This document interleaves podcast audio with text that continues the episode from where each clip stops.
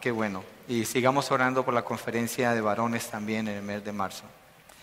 El título del mensaje es cómo enfrentar las pruebas. Cómo enfrentar las pruebas. Y vamos a estar en el libro de Santiago, en el capítulo 1, versos 2 al 4. Pero antes de entrar allí, hay un, ah, el hermano Franklin Graham, él es el hijo de Billy Graham. Él tiene un ministerio que se llama... Ah, eh, Samaritan's Purse. En español sería como la cartera del samaritano, no tiene sentido. Samaritan's Purse. Hacen, ellos llevan hospitales a diferentes lugares, atienden muchas personas necesitadas. Y pidió oración por eh, un highway patrol que murió el 4 de enero. Él paró un motociclista al lado del freeway y cuando lo paró la llamada pues estaba en el aire y otro patrullero venía a asistirlo, pero el otro patrullero perdió el control y arrolló a este policía y a la persona que él había detenido. Los dos murieron allí. Y el que lo arrolló es su propio hermano. Los dos eran policías. Entonces fue una tragedia muy grave la que sucedió. Pero la razón por la que lo comparto y dentro de la predicación es esta la esposa de este patrullero, de apellido Horton, eso es en North Carolina, ella se llama Ashley y ella puso en Facebook un post. Y en el Facebook lo que ella escribió dice, ella escribió, no sé qué voy a hacer sin mi esposo. Dejó seis hijos, tenían seis hijos. Pero estoy agradecida que mi esperanza no depende de las cosas de este mundo. Y da testimonio esta señora en el dolor en que se encuentra, la pérdida tan grande que ha sufrido, de la fidelidad del Señor para con ella. El texto que ella usó, Romanos 5, 6, habla del amor del Señor, habla de la paz que tenemos con el Señor y habla de que en medio de las pruebas tenemos esperanza. En eso se fundamenta ella para, para poner ese post. Esta es una persona que conoce a Cristo, que el Señor le ha salvado, le ha dado el perdón, la vida eterna, y en medio del sufrimiento, ella ha decidido confrontar ese sufrimiento de la manera correcta, como Dios instruye a sus hijos que lo deben de hacer, y es un gran testimonio. A mí me, me impresiona su testimonio, me bendice mucho. Y yo creo que es muy apropiado para lo que queremos estudiar el día de hoy. Y en la carta que Santiago escribe, la carta lleva su nombre, él se identifica al principio como siervo de Dios, del Señor Jesucristo, saluda a sus destinatarios, dice que son los que están en la dispersión, es decir, son judíos cristianos que han tenido que huir, porque Herodes, creo que es Herodes Ah, son varios Herodes, bueno, olvido el, cuál de esos Herodes, pero este Herodes mató a Jacobo, otro Jacobo, no este, y eso causó que huyeran muchos creyentes, está en el libro de Hechos capítulo 12, pero no vamos allí. Entonces ellos están en aprietos y están huyendo a diferentes lugares, se encuentran bajo pruebas, y es allí cuando Santiago escribe este texto. Y lo que deja ver el principio del, libro de Santiago es que es parte de la vida del creyente encontrarse con diferentes pruebas en su caminar con el Señor. Es inevitable las pruebas en la vida, las dificultades. Y una de las promesas que el Señor Jesucristo le hizo a sus discípulos es que tendrían dificultades, tendrían pruebas por causa de seguirlo a Él aquí en la vida. De por sí la vida es difícil, pero el creyente se enfrenta a tal vez mayores dificultades por su fe en el Señor Jesucristo. Y vemos, por ejemplo, en la vida de los apóstoles, que todos ellos vivieron vidas llenas de pruebas, dificultades, en cárceles, todos murieron vidas, ah, murieron muertes violentas. Entonces, la pregunta que tenemos que hacernos es, ¿cómo vamos a confrontar las pruebas? ¿Qué vamos a hacer? Yo sé que la semana pasada el pastor Luis predicó sobre la prosperidad y explicó qué significa la prosperidad bíblicamente. Y en realidad tiene mucho que ver con contentamiento, no como los falsos maestros que prometen que todo va a salir bien. y presenta un evangelio falso, pero la palabra nos habla de la realidad de la vida. Y en esta realidad, entonces, ¿cómo hacemos? ¿Cómo lo confrontamos? Entonces, miremoslo en tres partes. Primero, teniendo sumo gozo. Y vamos a leer el texto, voy a leer del 2 al 4, Santiago 1. Tengan por sumo gozo, hermanos míos, cuando se hallen en diversas pruebas, sabiendo que la prueba de su fe produce paciencia y que la paciencia tenga su perfecto resultado para que sean perfectos y completos sin que nada les falte. Entonces, empieza diciendo, tengan por sumo gozo. La palabra tengan está en imperativo. Se puede traducir también como considérense o considérenlo. Y como es un imperativo, lo que el texto está diciendo, lo que Santiago dice es, mire, viene una prueba, viene una dificultad, no hay otra opción si usted es un creyente. Y lo que está dando es una orden, tengan por sumo gozo. Usted tiene que hacer esto. No puede hacer otra cosa. Bueno, lo puede hacer, pero no hay otra manera de confrontarlo. La, pregunta es, ¿cómo confrontamos las pruebas? ¿Qué hacemos en medio de las dificultades? Entonces comienza, tengan, ¿sí? Otra manera de, de, de esa palabra es calcúlenlo, midan lo que viene delante de usted, considérelo cuidadosamente para que lo confronte como con sumo gozo. Sumo gozo puede traducirse también como un gozo completo o un gozo pleno, pero usted dirá, pero ¿cómo vamos a hablar de gozo en medio del sufrimiento? Bueno, es lo que el texto dice y lo que queremos mirar. ¿Por qué habla así? ¿Por qué habla así? La realidad es esta. Las pruebas son el pavimento sobre el cual el creyente camina su jornada de la fe. Es allí donde el creyente tiene que caminar, en las pruebas. Y es interesante cuando miramos, como mencioné ahora, la vida de los apóstoles, miramos uno de ellos. ¿Cómo caminó Pablo? ¿Cuál es ese pavimento donde él caminó su camino de la fe? Miremoslo para que nos identifiquemos un poquito con lo que es la vida del creyente y la realidad del sufrimiento en la vida. Segunda de Corintios 11, 23 al 30. Segunda de Corintios 11, 23 al 30. Usted sabe lo que es un resumen, ¿cierto? Cuando alguien va a aplicar a un trabajo, escribe un resumen. Entonces en el resumen tiene que escribir cuál es la experiencia que tiene, cuáles son las cosas que ha hecho. Y Pablo aquí presenta su resumen prácticamente, está hablándole a los corintios, defendiendo su ministerio. Y dice en los versos 23 hasta el 30, ¿Son servidores de Cristo? Hablo como si hubiera perdido el juicio. Yo más. En muchos más trabajos, en muchas más cárceles. Estamos hablando de sufrimiento, ¿cierto?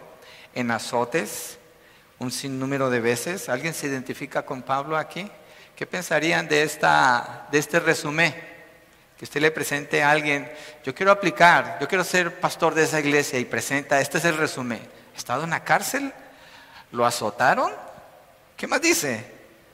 Cinco veces he recibido de los judíos 39 azotes. Tres veces he sido golpeado con varas. Una vez fui apedreado. Tres veces naufragué y he pasado una noche y un día en lo profundo. Muchos dicen, wow, Pablo es mi héroe. ¿Lo contratarías en tu iglesia? Con este resumen con frecuencia en viajes, en peligros de ríos, peligros de salteadores, peligros de mis compatriotas, peligros de los gentiles, peligros en la ciudad, peligros en el desierto, peligros en el mar, peligros entre falsos hermanos, en trabajos y fatigas, en muchas noches de desvelo, en hambre y sed, con frecuencia sin comida, en frío y desnudez. Wow, este es un apóstol. Además de tales cosas externas, está sobre mí la presión cotidiana de la preocupación por todas las iglesias. Aparte de toda esta persecución y sufrimiento, está preocupado por las iglesias. ¿Quién es débil sin que yo sea débil? ¿A quién se le hace pecar sin que yo no me preocupe intensamente? Verso 30. Si tengo que gloriarme, me gloriaré en cuanto a mi debilidad y es lo que dice, y lo dice varias veces, lo de la debilidad. Después dice en el capítulo 12, verso 5, de tal hombre sí me gloriaré, pero en cuanto a mí mismo no me gloriaré sino en mis debilidades. No sé si lo notaron, pero uno de los cantos decía esto. Y ese canto, cuando yo leía lo de la debilidad, decía, Yes, Lord, sí, Señor. Esa es mi debilidad cuando el poder de Dios se puede manifestar. Gloria a Dios por las debilidades, por las pruebas, por las dificultades. Gloria a Dios por el sufrimiento. Porque Dios está obrando en medio de eso. Mire verso 9. Y Él me ha dicho, te basta mi gracia, pues mi poder se perfecciona en la debilidad. Por tanto, con muchísimo gusto me gloriaré más bien en mis debilidades para que el poder de Cristo more en mí. Las pruebas son parte de la vida. Pablo, el ejemplo mayor que tenemos de una persona en el Nuevo Testamento, fue un hombre que vivió bajo muchas pruebas, bajo muchas dificultades. Es normal tener pruebas en la vida, es normal. ¿Quién de ustedes yo sé que al principio del año decimos feliz año, próspero año, que te vaya bien y sonreímos, pero yo ya tuve mi primera prueba, desde el año pasado no podía venir aquí. ¿Quién de ustedes no ha tenido pruebas? ¿Cómo fue el año pasado? ¿No fue un año lleno de pruebas? ¿Y el antepasado? ¿No fue un año lleno de dificultades? Pero mire, usted observa, por ejemplo, iglesias que no supieron confrontar las pruebas y las compara con iglesias que sí supieron confrontar las pruebas. Usted nota una diferencia grandísima, grandísima. Iglesias cerradas el día de hoy, iglesias que todavía ni siquiera se reúnen, porque no han sabido cuál es, cuál es la dirección de Dios. ¿Qué hacer? ¿Qué hacemos en medio de las dificultades? Necesitamos saber. Y Santiago está instruyendo aquí. Tengan, consideren, calculen, háganlo no hay otra opción, no lo mire de otra manera. No lo mire de otra manera. Las pruebas son parte de la vida del que sirve fielmente al Señor. Lo pone en una postura de debilidad. Y Pablo dice, me, me glorío en mi debilidad. Porque entonces es cuando el poder de Dios se puede manifestar en mi vida. La razón por la que las pruebas se encuentran paralelas con la debilidad, creo yo, es porque ayudan a despojar al creyente de su autodependencia. Le muestran lo limitado que es y lo empujan a la fe y lo llevan al despojamiento. En estos días de prueba, pasé dos días que no pude leer la Biblia. Alguien me preguntaba, ¿usted lee la Biblia todos los días? Sí, todos los días. Bueno, dije, hay dos días que no la leí. Mi mente no estaba allí no podía pensar, estaba alucinando, era, algo extraño lo que sentía. Pero después mi recurso era leer la Biblia y leer la Biblia y ahorita terminé mi plan de lectura, entonces quedé como en neutro, pero la abro y digo, tengo que leerla, tengo que buscar, ¿qué dice Dios? ¿Qué, ¿Qué dice Él? ¿Qué sentido tiene la vida si no estamos buscando al Señor? ¿Qué sentido tiene la vida si no buscamos su dirección? que encontramos en la palabra misma. El Señor dijo, el que quiera venir en pos de mí, niéguese a sí mismo, tome su cruz y sígame. Mire los términos que el Señor está usando. Niéguese, negación. Está hablando de algo difícil. Tome su cruz. Piensen qué significa tomar una cruz para seguir al Señor. Está hablando de sufrimiento. La cruz no representa más que sufrimiento, dolor, humillación pérdida. Eso es lo que significa la cruz. Y el Señor dice, la manera de seguirlo a Él tiene que ver con esto. Entonces cuando Santiago le habla así a los hermanos en la dispersión, dice, hermanos, es, así es. Esto es lo que tienen que hacer. Entonces, somos llamados a la negación y al sufrimiento. No que andemos buscando sufrir. No que andemos buscando cómo meternos en problemas para que venga sufrimiento. No, es que en el intento y el esfuerzo de servir al Señor, usted va a encontrar sufrimientos. ¿Sabe cuándo no va a sufrir? Cuando usted se mete a su casa y se la pasa sentado viendo televisión, haciendo lo que a usted le gusta, con su chimenea lista a su lado, tomándose el té como usted se lo quiere tomar. satisfaciéndose a sí mismo, preocupándose por usted, protegiéndose usted, guardándose usted, nunca exponiéndose a nada. La vida de la fe es una vida riesgosa, porque demanda sufrimiento, lo va a encontrar. El que no está sufriendo por el Señor no está haciendo lo que el Señor le está pidiendo que haga seguramente. Y ojalá este mensaje le anime para que usted este año no se quede allí. El creyente, el creyente, no es llamado a la comodidad ni a la gloria aquí en la tierra. Es falso el mensaje de Joel Austin y los rateros que como él engañan a las personas cuando les dicen vive tu mejor vida aquí y ahora. Cuando estén en el infierno se van a acordar de este lugar como lo más cercano al cielo. Porque la realidad no es esa. El creyente no es llamado a la gloria aquí en la tierra. Pablo dice cuando habla de la gloria, ¿me glorío en qué? En mis debilidades. ¿Qué significa eso? Me azotaron, me escupieron, me apedrearon, me tiraron por muerto. La mayoría de nosotros a lo mejor no vamos a experimentar cosas así. Yo no estoy diciendo que si no nos están tratando para matarnos, entonces no estamos sufriendo por el Señor. No necesariamente. Eso, eso le, le pertenece a Dios. ¿Cómo va a ser? Las pruebas. Pero no somos llamados a la gloria aquí en la tierra, la gloria nos espera en otro lugar. Y podemos vivir vidas gloriosas aquí, gloriándonos en nuestra debilidad, manifestando el poder de Dios en la manera como vivimos para Él. Así que tenemos que aprender a depender del Señor. Y el pavimento, el pavimento que cubre el camino de la fe se llama pruebas. Acuérdese de eso, se llama pruebas. Las pruebas son el examen. Esos son el examen. Mire, cuando usted estudia para un examen, usted se prepara, ¿cierto? ¿Se acuerdan cuando iba a la escuela? ¿Cuánto les gustaba cuando les hacían los exámenes? A mí no me gustaba, yo odiaba los exámenes, detestaba el tiempo de los exámenes. Ahora es diferente, sigo estudiando, estoy haciendo una maestría y me gustan los exámenes, porque es la oportunidad que tengo de demostrar que sí sé que sí aprendí algo, que el entrenamiento sí está funcionando. Y toma esfuerzo, toma dedicación, toma tiempo estar allí. Pero si se prepara y está listo para la prueba y resulta que no le hacen la prueba, usted dice, ah, ¿para qué todo este esfuerzo? Así es el sufrimiento. El sufrimiento es como un examen, es como esa prueba que usted es presentado ante esa prueba y es allí donde Santiago dice, tengan por sumo gozo. ¿Por qué habla así? Porque Santiago todo el libro está hablando de la fe, pero está hablando de la fe en la práctica. Dice, la fe sin las obras es muerta. Si tienes fe, si de veras sigues a Cristo, entonces aquí está el examen, allí están las pruebas. Es cuando puedes demostrar de qué estás hecho. Es cuando puedes demostrar qué es, qué es lo que hay dentro de ti, qué es lo que está sembrado en tu mente, qué es lo que tú conoces de Dios. Ese es el tiempo donde se va a conocer. Tengan por sumo gozo. Por eso habla Santiago así.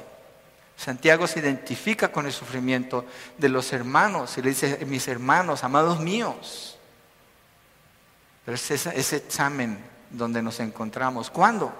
Mucha parte de la vida consiste en eso mucha parte de la vida.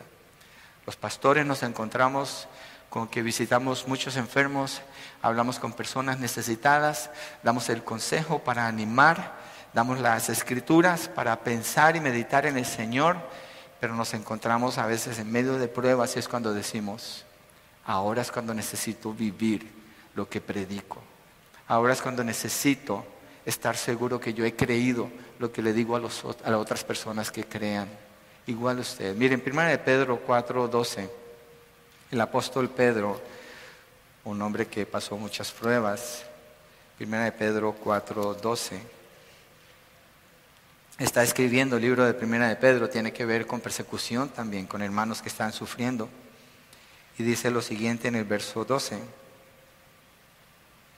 Amados, no se sorprendan del fuego de prueba que en medio de ustedes ha venido para probarlos. Es un examen para probarlos como si alguna cosa extraña les estuviera aconteciendo.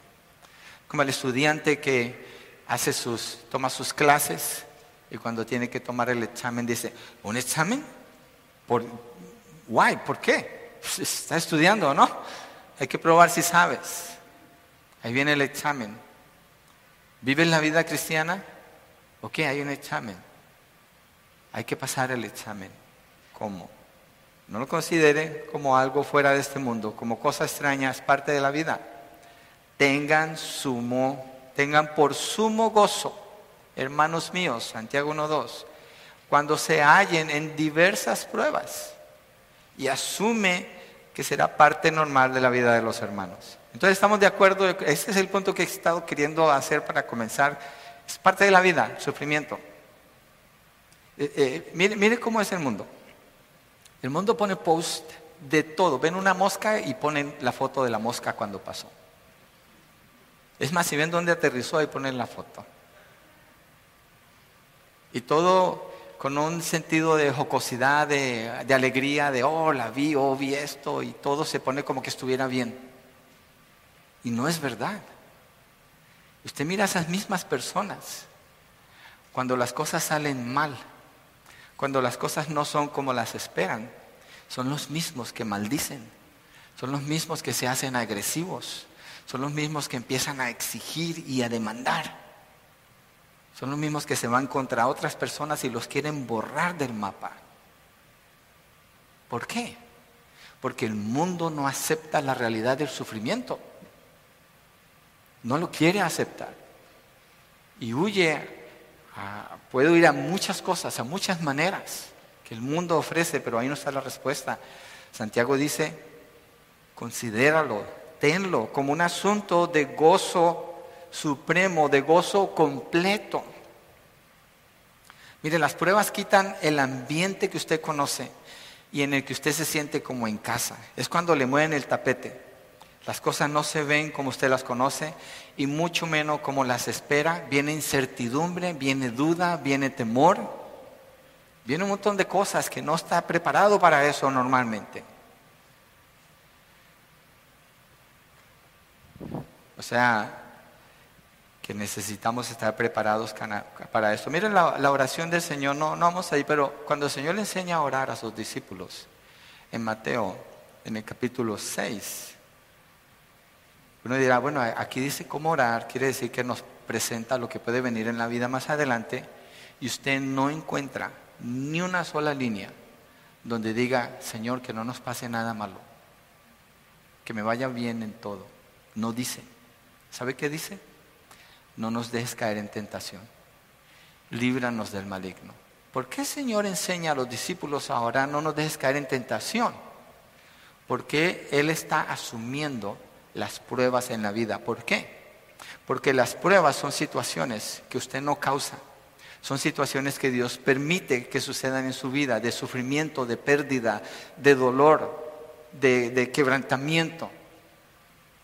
Pero si usted no hace lo que Dios dice que debe de hacer, o yo, se convierte en tentación.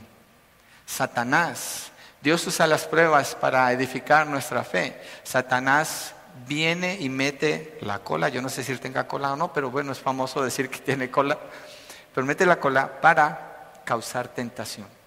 Es decir, para que usted no obedezca a Dios y termine haciendo no lo que Dios está diciendo que debe de hacer. Por eso Jesucristo le enseña a sus discípulos, no nos dejes caer en tentación, líbranos del maligno, porque Él está asumiendo las pruebas ahí. Yo estoy seguro que eso es lo que el Señor está asumiendo allí, considerando lo que Santiago dice también en esta parte. Entonces, ¿qué hacemos cuando vienen las pruebas? Tenlas por sumo gozo. ¿Estamos de acuerdo? Tenerlas por sumo gozo. Tenerlas por sumo gozo. ¿Por qué? ¿Por qué por sumo gozo? Porque todavía sigue sonando como una contradicción, como algo que, que pega ahí. O sea, ¿cómo voy a estar con gozo? Hay que diferenciar un poquito el gozo aquí de la alegría, aunque yo creo que el gozo tiene que ver con la alegría pero no alegría circunstancial. Es decir, tenemos alegría o eh, experimentamos felicidad cuando nos cantan Happy Birthday. Oh, estoy contento porque es mi cumpleaños. O cuando ahora en diciembre usted recibió muchos regalos y uno de esos regalos era ese regalo que usted quería y sintió alegría. Pero ya está en enero, ya se le olvidó. Ya quién sabe dónde está ese regalo, si es que lo tiene. Entonces, el gozo va más allá de eso. El gozo tiene que ver con un estado permanente, sólido, que tiene un fundamento no en las circunstancias, no en usted, pero en Dios. Por eso es que Santiago está diciendo que tengan por sumo gozo. Entonces el por qué es porque Dios está en absoluto control. Escogí dos salmos hoy. Si usted prestó atención cuando abrimos el servicio, la lectura, mire hermanos, les animo, por favor, lleguen temprano. Yo sé que a veces se hace difícil, pero haga un esfuerzo. Esa lectura es importante. Está escogida a propósito.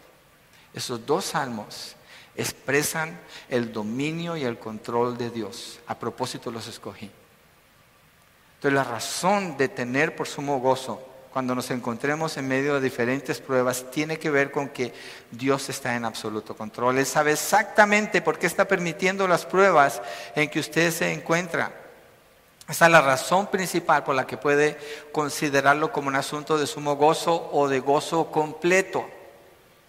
Usted puede estar en una situación donde se siente inseguro, donde se siente que no sabe qué va a pasar. Pero si recibe dirección y encuentra una persona con autoridad que sabe lo que está haciendo le dice, no te preocupes, esto funciona así. Entonces usted siente, usted puede tener paz en su corazón y seguridad en lo que está haciendo. En este sentido, Pablo eh, Santiago lo está transfiriendo a lo que es gozo. ¿Por qué sumo gozo? Porque va más allá de una persona que tiene autoridad, va más allá de un programa que está organizado. Tiene que ver con el Dios Todopoderoso. Apocalipsis 4:11 dice, digno eres Señor y Dios nuestro de recibir el honor, la gloria, el honor y el poder, porque tú creaste todas las cosas y por tu voluntad existen y fueron creadas. Él es el creador, por Él existen, es decir, Él las está sosteniendo y por Él son. Es decir, que todo, todo está siendo sostenido por Dios. Hebreos capítulo 1 dice que él, él sostiene todas las cosas con su palabra de poder o su palabra de autoridad. Entonces el creyente tiene razón para sentir gozo cuando está en medio de pruebas. ¿Por qué? Porque Él no está en control, el que está en control es Dios. Es más, ¿quién estaba en control antes de que empezara la prueba? Es Dios. Por eso nunca le pedimos a Dios que tome el control. Es una ofensa pedirle a Dios que Él tome el control. Es una ofensa porque estaríamos admitiendo que nosotros tenemos el control. Y en ese tiempo de necesidad se lo estamos dando a Él, lo cual es una negación de quién es Dios. Nosotros no somos Dios, nosotros no tenemos el control. Él tiene el control completo. Entonces el creyente en medio de las pruebas no entiende no sabe, no comprende, se siente eh, confundido con la situación, está bien. Esa es su humanidad. Pero la deidad y el poder de Dios están sobre todo eso, no hay problema para Dios. Entonces el gozo es razón para alegrarse, es motivo de alegría. ¿No se siente nada bien en las pruebas emocionalmente? Santiago no está hablando de las emociones. Pablo no está hablando, Santiago no habla de las emociones aquí. Él está hablando de una actitud en el corazón. Mire, la actitud, fíjense en esto. Las personas que dicen, es que me hizo enojar, eso es mentira, usted tomó la decisión de enojarse. Pero no lo quiero mostrar para demostrar lo que son las emociones. Porque Santiago no está hablando de emociones. Se están peleando, están alegando, están levantando la voz, suena el teléfono y cambia la voz. ¿Sí? ¿Aló? Dice, ¿no que estaba enojado? Es una emoción. Usted puede controlar las emociones. Santiago no está hablando de eso. Santiago está hablando de una seguridad, una certeza de que Dios está en control. Si Dios está en control, podemos tener paz y experimentar gozo. Ese gozo que dice Él. Tengan por sumo gozo. Tengan por sumo gozo. ¿No se siente nada bien? Para nada. A veces uno se siente de la patada, pero está bien. Está en control de Dios hasta donde Él diga, como Él quiera. Entonces hay que considerar la prueba desde el punto de vista correcto de Dios. Mire, si usted va manejando en la carretera y va en las montañas, por ejemplo, es una línea que va, una línea que viene, y hay un carro que va lento delante de usted, A veces usted quisiera poder ver qué hay detrás de esa montaña para saber si me lo puedo pasar ya y andar más rápido. No puede. ¿Quién es el que ve lo que está al otro lado? Es Dios. Nomás lo uso no para que se meta y, ah, pues al cabo Dios está en control, me voy a meter. El que está en control es Dios. Y ese no sería una prueba. Esa sería una estupidez. Eso sería causarse uno mismo un problema. Pero el que está en control es Dios. Él sabe todo. Piense en esto. Mire, piense en sus ojos. Usted está mirando en este momento en una sola dirección. Usted no puede mirar quién está atrás de usted, ni cómo está esa persona detrás de usted. Tal vez se acuerda cuando llegó. Pero usted solamente puede mirar en una sola dirección. Una vez que voltea ya no puede ver lo que está atrás. Dios ve 360 grados. Él está viendo todo. Salmo 139 habla de, de, la, de la omnisciencia de Dios y dice, ¿dónde me voy a esconder de ti? Si me voy a lo más profundo de la mar, ahí estás tú. Si me voy a lo más oscuro, ahí estás tú. Tú me formaste en el vientre de mi madre. Y termina diciendo David, Señor, escudriña mi corazón y mira mis pensamientos y ve si hay camino de maldad y guíame en el camino eterno. Tú eres el que sabe. Y en medio de la prueba, Señor, guíame, yo no quiero deshonrarte. ¿Qué es lo principal en medio de la prueba? Considérenlo como sumo gozo. ¿Por qué? Porque teniendo sumo gozo puedes honrar a Dios. No hay otra manera de honrar a Dios. Entonces reconocemos que Dios tiene el control todo el tiempo. Y le dejamos el resultado a Dios. Nuestra parte es obedecerle a Él. Una manera equivocada de enfrentar las pruebas pudiera ser esta. Y sucede mucho. Cuando viene el sentimiento de culpabilidad Dice, si hubiera esperado, si mejor me hubiera quedado, o si a lo mejor hubiera, eso es bien pecaminoso y ofensivo para Dios, porque usted empieza a tomar el lugar de Dios en ese momento, a considerar las posibilidades cuando no podemos ni siquiera entender las que vemos enfrente de nosotros. Las posibilidades le pertenecen a Dios, no a nosotros el si hubiera o si de pronto eso no tiene sentido, nomás trae acusación y le va a hundir y le va a causar. Mire, mire lo que, lo que Santiago está diciendo, tengan por sumo gozo. Hacerlo equivocado, ¿qué produce? Depresión. ¿Cuál es uno de los principales problemas en la sociedad del día de hoy si no es la depresión? ¿Sabe que el nivel de muertos entre, entre personas entre 30 y 40 años se subió el 40% y no es COVID. Es el abuso de las drogas y el suicidio. Ni siquiera es esta enfermedad. ¿Por qué? Porque esa es una prueba mundial. Dios ha traído una prueba mundial. Y hay que responder de la manera correcta, de lo contrario, nos va a hundir. Somos humanos, somos susceptibles a las emociones, a las dificultades. Y la única manera es estar enfocados en lo que Él dice. Mira lo que dice el Señor Jesucristo en Mateo 5, del 10 al 12. ¿Quiere, ok, antes de ir allí, ¿quiere escuchar una bendición? ¿Cierto? Mucho, mucha gente le gusta, oh, yo quiero escuchar las bendiciones de Dios. Ok, vamos a leer esta bendición, Mateo 5. No se a enojar conmigo, 10 al 12. Mira lo que el Señor dice, Mateo 5, 10 al 12, porque estamos hablando del gozo. No he podido salir de, de esa parte porque creo que es tan esencial. Mateo 5, 10 al 12. Bienaventurados o bendecidos o felices, significa la palabra bienaventurados. Aquellos que han sido perseguidos por causa de la justicia, pues de ellos es el reino de los cielos. Bienaventurados serán cuando los insulten y persigan y digan todo género de mal contra ustedes falsamente por causa de mí. Regocíjense y alégrense, el mismo término que está usando Santiago, porque la recompensa de ustedes en los cielos es grande, porque así persiguieron a los profetas que fueron antes que ustedes. Allí hay una bendición doble. Allí hay una bendición doble por servir al Señor por obedecerle a Él, por proclamar su palabra, sufrir persecución, tener sufrimiento no causado por maldad, porque a veces nosotros podemos causar problemas sobre nuestras vidas, pero es consecuencia de nuestro pecado. Tenemos que sufrir eso dependiendo de la misericordia del Señor y alegrándonos en su bondad que nos va a ayudar a salir de allí. Pero las pruebas son esas que nosotros no provocamos. Dios las permite, Dios las trae o pueden ser consecuencia de vivir rectamente para el Señor. Mira lo que le dijo el Señor a la iglesia en Esmirna en Apocalipsis 2.10. La intención por la que estoy usando estos textos, hermanos, es para, para animarnos, para encontrar. La Biblia habla, habla mucho de las pruebas. Estaba leyendo toda, traté de leer muchas partes donde habla de las pruebas. Y es constante lo que los, en el Nuevo Testamento, como se habla de las pruebas, de, las dificultades. Mira Apocalipsis 2.10, Jesús le habla a la iglesia de Esmirna. No temas lo que estás por sufrir. No temas lo que estás por sufrir. Yo te digo que el diablo echará a algunos de ustedes en la cárcel para que sean probados y tendrán tribulación por diez días.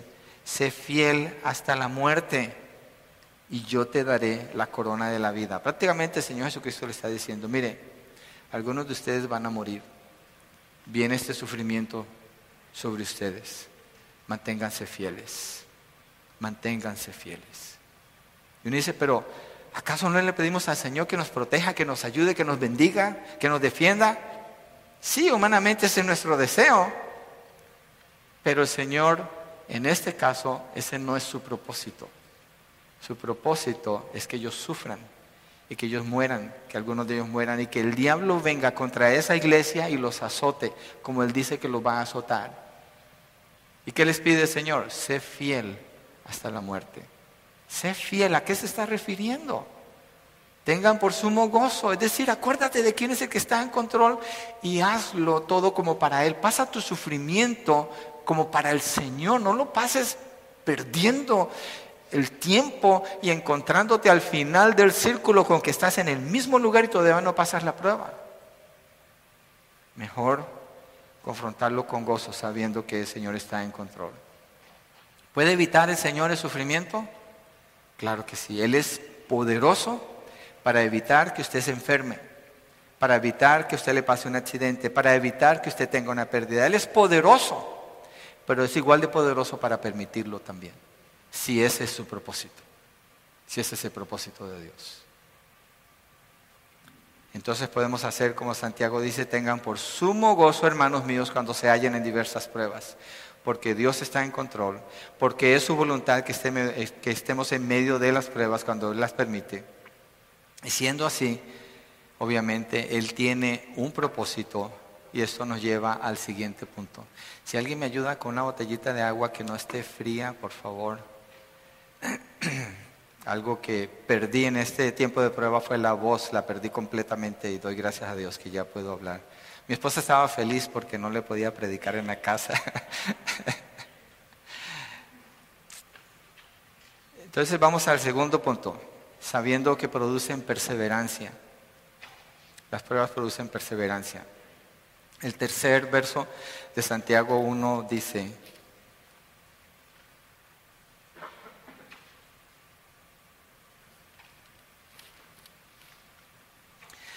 Santiago 1.3 dice, sabiendo que la prueba de su fe produce paciencia. Aquí describe de manera más detallada, gracias mijo, de manera más detallada, y dice que la prueba, mire cómo dice, la prueba de su fe. Entonces Dios está probando la fe. Miremos lo que dice primera de Pedro 1.7 en relación con esto. De Pedro 1.7. Y ahí Santiago habla más de las pruebas, pero decidí ir a, otros libros.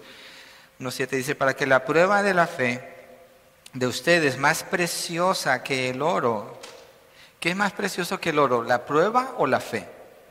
Más preciosa que el oro que perece, aunque probado por fuego, sea hallada que resulta en alabanza. Está hablando de la fe.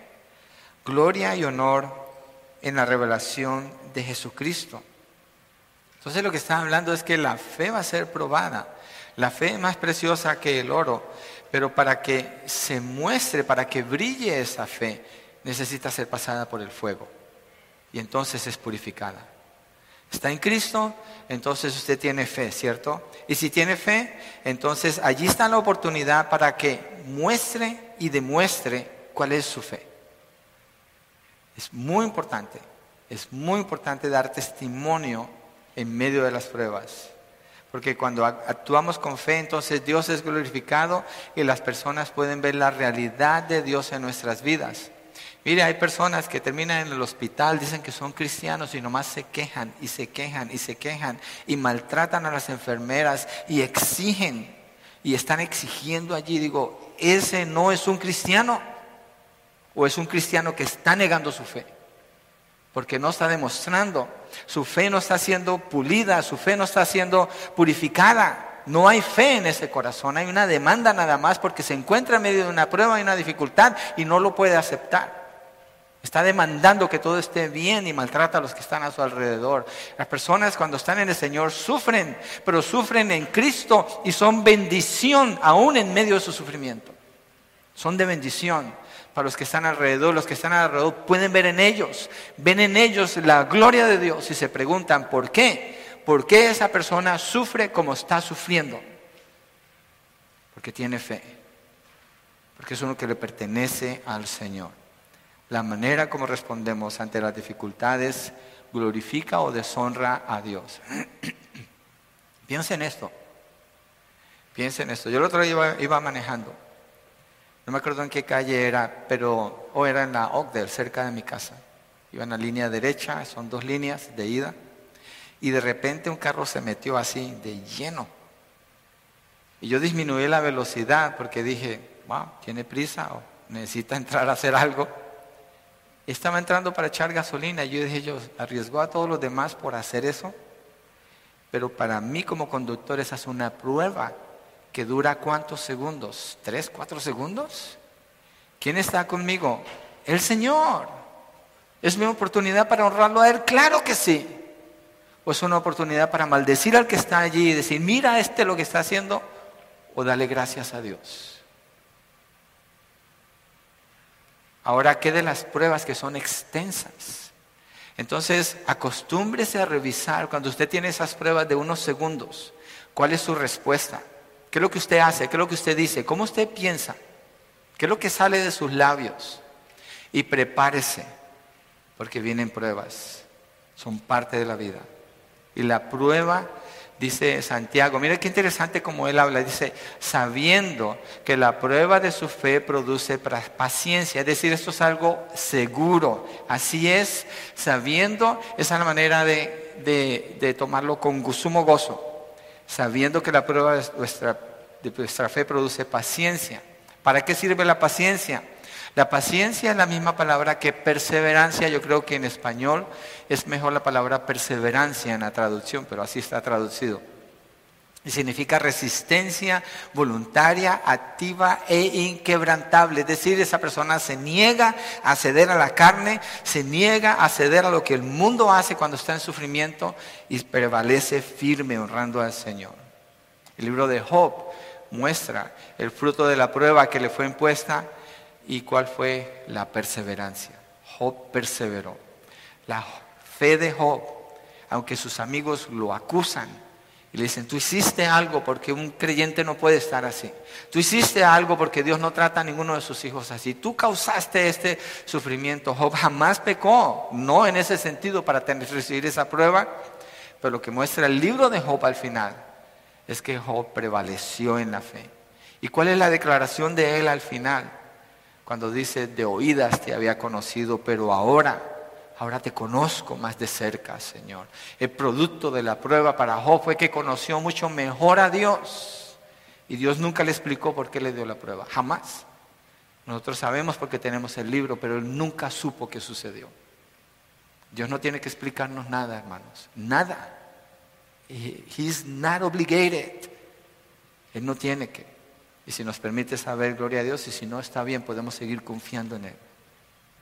Abraham fue probado por el Señor cuando le pidió a su hijo Isaac que lo sacrificara. ¿Qué hizo Abraham? Pasó la prueba. ¿Cuál fue el gozo que Abraham expresó en su corazón? El texto dice que no dice mucho de lo que él estaba experimentando, pero seguramente Abraham estaba callado, estaba serio, soberbio y firme, confiando en que Dios aún podía levantar a su hijo de entre los muertos. Ese es gozo. Gozo no es estar saltando y gritando, Gozo es esa seguridad. Es esa seguridad. Y en eso él tenía esa paz. Y así pasó la prueba. Dios estaba en absoluto control. Quiere decir esto entonces, esto es muy importante, mire, el concepto que usted tiene de Dios va a determinar la manera como usted pasa las pruebas. El concepto que usted tiene de Dios es relativo en cuanto a la respuesta que tendrá ante las pruebas. Mucha gente se refiere a Dios como su Diosito. Digo yo, cuando tenga una prueba, ¿qué tanto le va a servir ese Diosito? Porque seguro le cabe en el bolsillo si es un Diosito. Dios es grande, Dios es poderoso. Es amazing, es awesome. Es el creador el que sostiene todas las cosas con su palabra de poder. Entonces, confiar en Él nos lleva a tener como sumo gozo el estar en medio de pruebas, sabiendo que va a producir perseverancia. Es decir, al final vamos a terminar exaltando más al Señor, estando más cerca de Él. Vamos a conocer mejor su fidelidad, su poder, su bondad. Y al salir de la prueba, habremos crecido en la fe, manifestando la gloria de Dios en nuestras vidas, porque prevalecemos en la fe en medio de las pruebas. Fenton Hort es un erudito inglés del Nuevo Testamento, él murió hace muchos años. Él dijo lo siguiente, el cristiano debe esperar que las pruebas le metan a empellones en la vida cristiana. Oro, iglesia, y seguido oro por la iglesia. Señor, ayúdanos a crecer en la fe. Pero cuando estamos pidiendo, ayúdanos a crecer en la fe, estamos pidiendo pruebas. Nuestra fe tiene que ser probada. Que Dios pruebe nuestra fe este año y seamos hallados fieles delante de Él. Vienen las pruebas de la impopularidad, las desilusiones, el dolor, las pérdidas, el peligro, el sufrimiento. Pero ninguna de estas pruebas está para hundirnos, sino para levantarnos. No están para vencernos, sino para que las conquistemos. No son para debilitarnos, sino para que seamos fortalecidos en la fe. Cuesta. Es difícil, es duro, duele. Pero es que vamos cuesta arriba. Es decir, que vamos creciendo en la fe si estamos en una prueba. Vamos de nuevo a 1 de Pedro 1 del 3 al 9. Pedro aquí, en esta porción de Primera de Pedro, está hablando de la esperanza, de la, de la seguridad de la fe del creyente. Eso es lo que se llama la perseverancia en las doctrinas de la gracia. 1 Pedro 1, 3 al 9 dice, bendito sea el Dios y Padre de nuestro Señor Jesucristo, quien según su gran misericordia nos ha hecho nacer de nuevo a una esperanza viva mediante la resurrección de Jesucristo de entre los muertos. Verso 4 para obtener una herencia incorruptible, inmaculada y que no se marchitará, reservada en los cielos para ustedes, la seguridad, la esperanza, mediante la fe. Ustedes son protegidos por el poder de Dios. Esto es importantísimo, hermanos. Cuando Santiago dice, tengan por sumo gozo cuando se encuentren en diferentes pruebas, porque la prueba de su fe va a producir perseverancia.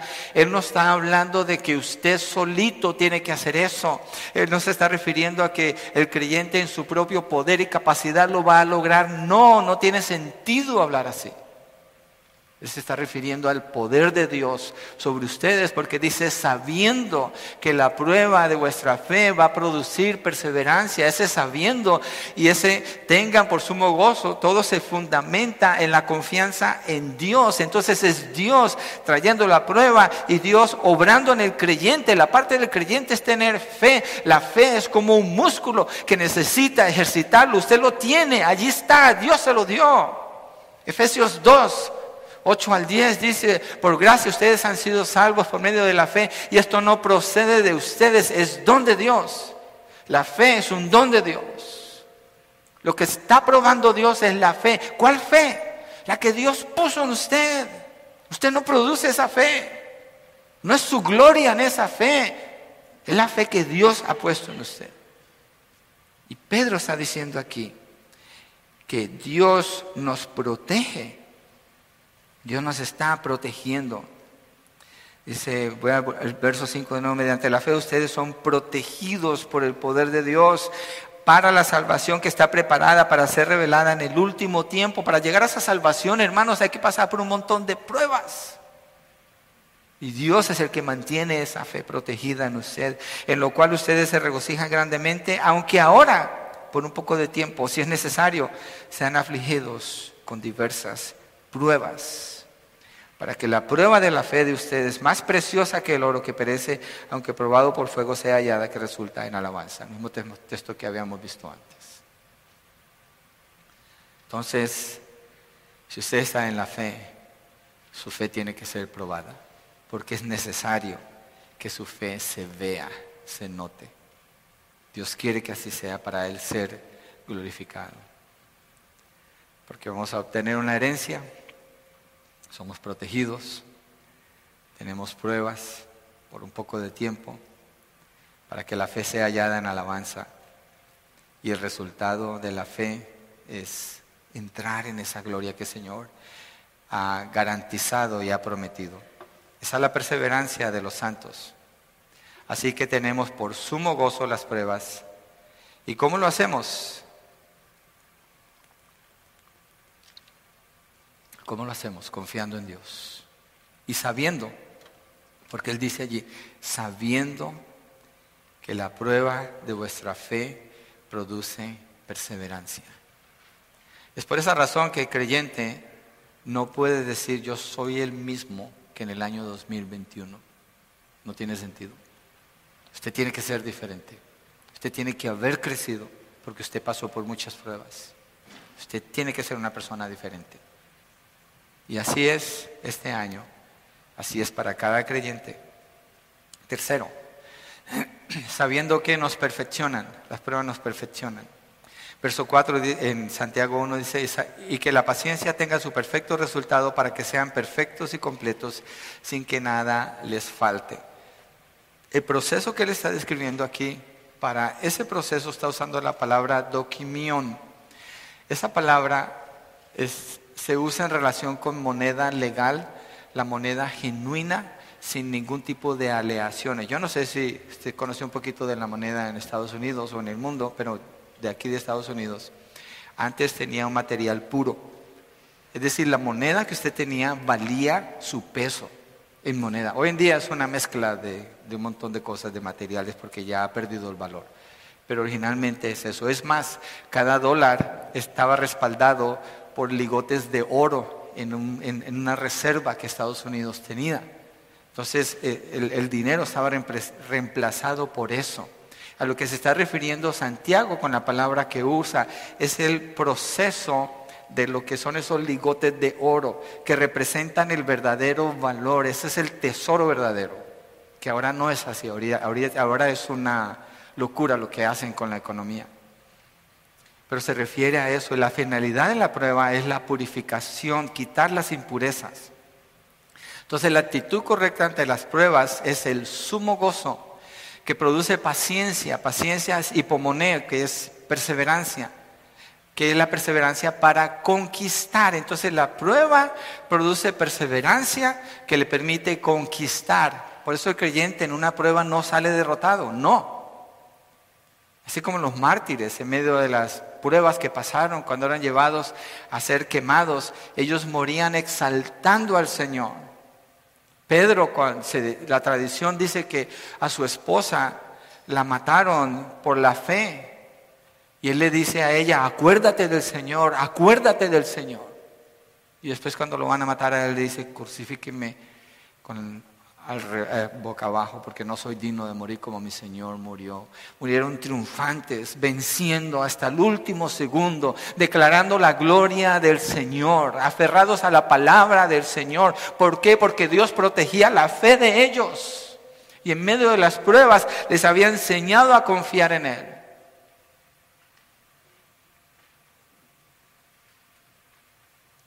Entonces, esta perseverancia o esta paciencia produce a que tenga un perfecto resultado.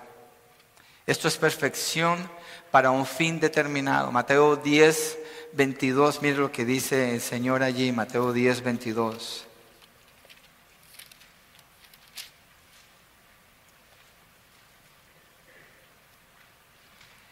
y serán odiados de todos por causa de mi nombre, pero el que persevere o paciencia, la misma palabra, hasta el fin, ese será salvo. El que persevere hasta el fin, ese será salvo. Es decir, el creyente cuando pasa por medio de las pruebas, persevera. ¿Y qué pasa cuando viene otra prueba? Persevera. ¿Y qué pasa cuando viene otra prueba? Persevera. Pero el que dice, no, pues es que tuve estas dificultades y pues ya por eso no voy a la iglesia, o no, pues tuve estas dificultades, pues, pues ya por eso no leo la Biblia, ni siquiera está pasando la prueba. ¿Dónde está su fe? ¿Cuál fe? Allí no hay fe. Hay un evangelio falso, creo yo. Porque el que tiene el evangelio verdadero y está en Cristo y Cristo está en él, tiene el poder de Dios para vivir esa fe y ser perfeccionado para un fin determinado el término que usa Santiago es teleio, si quiere decir genuino, verdadero. Es decir, esa persona cada vez se va a mostrar más genuino, más verdadero, más parecido a Cristo Jesús. Es decir, una persona que va madurando en cuanto a su conducta. En Lucas 8:15 dice, pero la semilla en la tierra buena son los que han oído la palabra con corazón recto y bueno y la retienen y dan fruto con su perseverancia o paciencia dan fruto. El que tiene la palabra en el corazón, que es un terreno bueno, el que está en Cristo.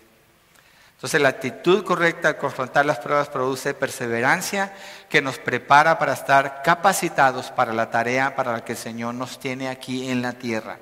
Segunda de Timoteo 3:17. Entonces, si se fijan, pasar las pruebas no se trata de decir, oh, soy triunfante, mira cómo yo sí venzo en las pruebas. No, es como esa persona comienza a servir más y más y más.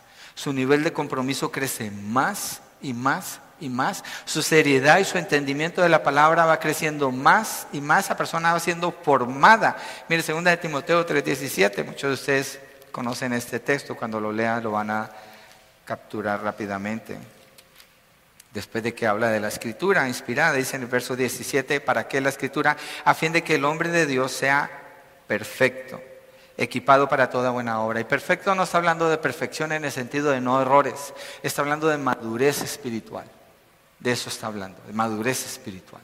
Una persona plenamente preparada para servir al Señor. Eso es lo que está formando las pruebas, formando al creyente. Y Santiago, ese es su enfoque en el libro de Santiago. Sé un hacedor de la palabra, no simplemente un oidor. Ser hacedores de la palabra. En las pruebas entonces es cuando se ejecuta lo que usted conoce de la verdad y siempre va a dar fruto. Necesita conocer la verdad para darse fruto, para confrontar las pruebas con gozo, sabiendo que producen paciencia. B, para que sean perfectos y completos. Esa perseverancia sigue produciendo esto. La palabra usada por Santiago aquí es holocleros, que quiere decir íntegro, completo, en todas sus partes, completo, no le falta nada. Es usada en referencia al animal idóneo que es ofrecido a Dios en sacrificio. Es decir, un animal sin mancha, un animal sin, sin, nada que le impida que pueda ser presentado. O también se refiere al sacerdote, cuando un sacerdote es apto para el ministerio. Si un hombre no era apto para el ministerio, entraba al lugar santísimo, Dios lo mataba en el acto.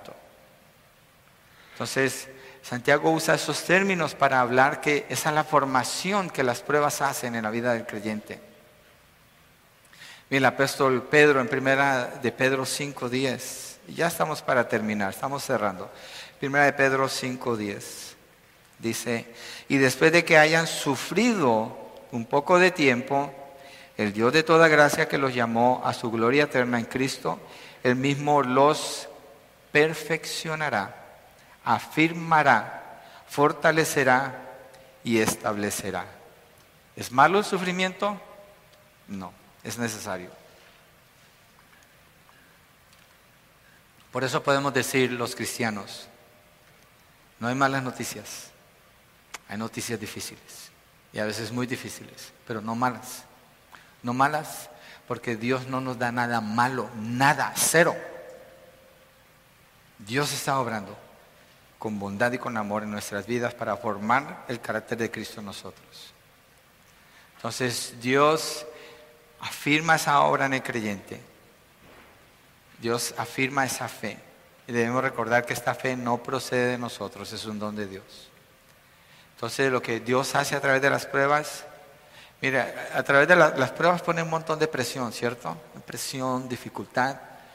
Y eso lo que hace es que va empujando afuera del carácter las debilidades, va empujando afuera del carácter esas áreas pecaminosas que no deben de estar allí. Y Dios está usando eso para exprimir y sacar lo mejor del creyente y le da la capacidad para conquistar más y más pecados antiguos. El creyente se hace menos y menos tolerante al pecado, no en otros, sino en él, porque no se hace un juez de otros, sino que odia, detesta lo que desagrada a Dios y las pruebas le permiten avanzar en eso.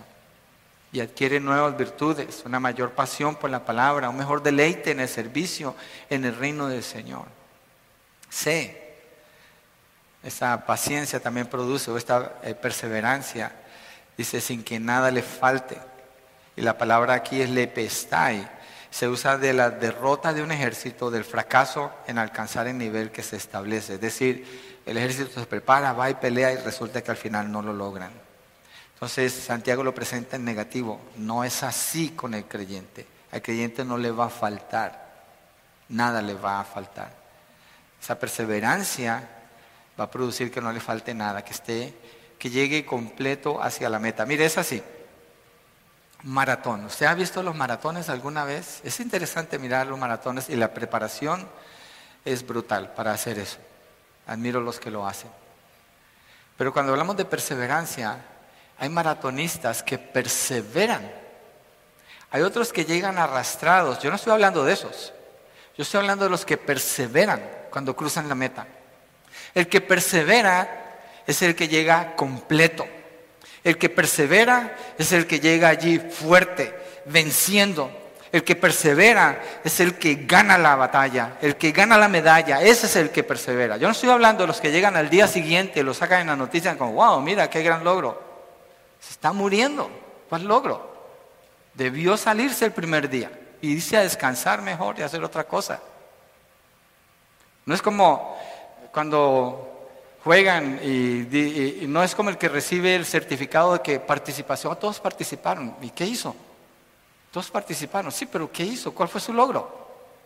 La perseverancia está hablando del que pasa la meta, pero que pasa fuerte, venciendo, sólido. Esa es la perseverancia. El creyente no llega al cielo raspando.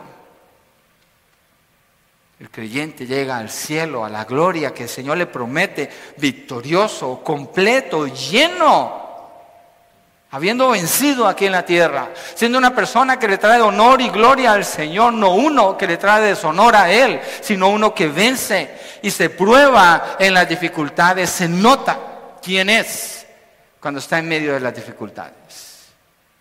Cruza la meta completo, victorioso, sin que le falte nada. Primera de Tesalonicenses 5:23 dice, y, el, que, y que el mismo Dios de paz los santifique por completo y que todo su ser, espíritu, alma y cuerpo sea preservado irreprensible para la venida de nuestro Señor Jesucristo. Es decir, sin que les falte nada. Solo que el Señor dice, esa es la perseverancia de los santos. Eso es lo que está hablando Santiago al hablar así. Entonces, hermanos, la garantía del Señor es terminar la carrera de la fe conquistando, fortalecidos, vencedores, entendidos de la verdad, llenos de fruto, habiendo dejado una senda de frutos buenos, donde las personas pueden decir, este hombre, esta mujer honró a Dios aquí, honró a Dios allá, se vio en esta dificultad y se levantó victorioso en Cristo Jesús. Es muy contrario cuando a veces se hacen funerales y uno mira la vida de esa persona y dice, no quiero hablar de esa persona porque no puedo dar testimonio, aunque dijo que era cristiano. Prefiero no hablar de esa persona. Porque Dios no salva a una persona para que fracase. Dios no salva a una persona para que pierda en la fe. Dios salva a los que salva para manifestar su gloria. Somos trofeos en las manos del Señor. El concepto que tenemos de Dios nos va a ayudar mucho en cómo confrontar las pruebas. No estoy diciendo que es fácil. No estoy diciendo que no duela. No estoy diciendo que no haya lágrimas y desespero. No estoy diciendo eso. No estoy pasando por alto ninguna emoción que es realidad en la vida pero somos instruidos en cómo confrontar las pruebas. El apóstol Pablo lo hizo. Mire lo que él dijo, y con esto quiero cerrar, Filipenses 3, 12 al 14, uno de mis textos favoritos. Filipenses 3, 12 al 14. Así que ánimo, iglesia. Confronte las pruebas con sumo gozo, porque usted tiene a un Dios todopoderoso que está obrando en usted. Él no le deja solo en medio de ninguna situación en medio de nada, Él está con usted, está obrando en su vida. Filipenses 3, 12 al 14 dice, no es que ya lo haya alcanzado o que ya haya llegado a ser perfecto, sino que sigo adelante a fin de poder alcanzar aquello para lo cual también fui alcanzado por Cristo Jesús. Está hablando de que tiene una meta enfrente de él. Hermanos, yo mismo no considero haberlo ya alcanzado, pero una cosa hago olvidando lo que queda atrás y extendiéndome a lo que está adelante, prosigo hacia la meta para obtener el premio de supremo llamamiento de Dios en Cristo Jesús. Viene el sufrimiento, prosigo a la meta. Viene la pérdida, prosigo a la meta.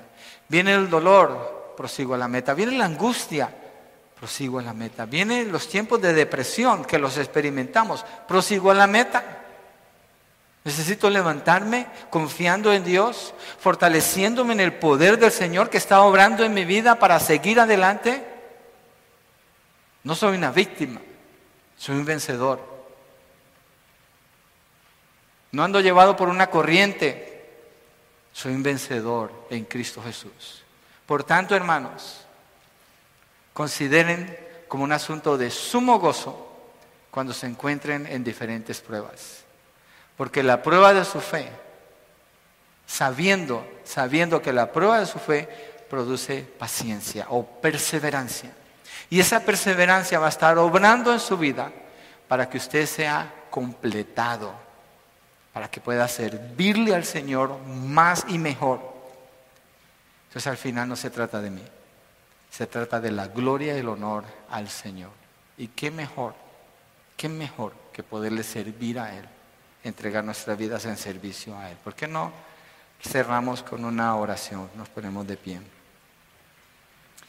Gloria a Dios por su obra perfecta, buena, completa, que Él nos ofrece a través de su Hijo Jesucristo.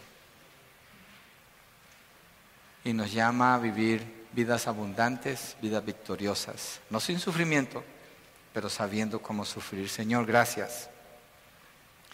Gracias porque en medio de las dificultades son una realidad en nuestras vidas. En medio del dolor, del sufrimiento, de la angustia, podemos poner la mirada en ti, Señor, y acordarnos que tú estás en control. Y por eso lo podemos tener por sumo gozo cuando estemos en medio de diferentes pruebas. Porque tú nos sostienes, porque tú nos fortaleces, porque eres tú el que está obrando en nosotros. No tenemos ninguna gloria en nuestro propio esfuerzo. Es por el poder de tu Santo Espíritu que podemos hablar así y obrar así, Señor. Gracias. Gracias, Padre. Padre, oramos por las personas que no están en Cristo y experimentan el sufrimiento y es un caos, es una pérdida total, Señor. Oramos, Señor, que atiendan al llamado, al arrepentimiento, que pongan su confianza en Cristo Jesús, que vengan a tus pies, Señor, dales la fe y la convicción en sus corazones para que puedan confesar a Cristo como Señor y creer en su corazón que tú lo levantaste de los muertos para que entonces sean salvos, para que entonces puedan confrontar esta vida más que victoriosos en Cristo Jesús. Señor, gracias, por tu bondad, por tu amor, por la instrucción que nos das, por la dirección que nos indicas de cómo vivir este año, especialmente cuando venga el tiempo de sufrimiento. Gracias Señor, porque somos más que victoriosos en Cristo Jesús. Amén y amén. Dios les bendiga.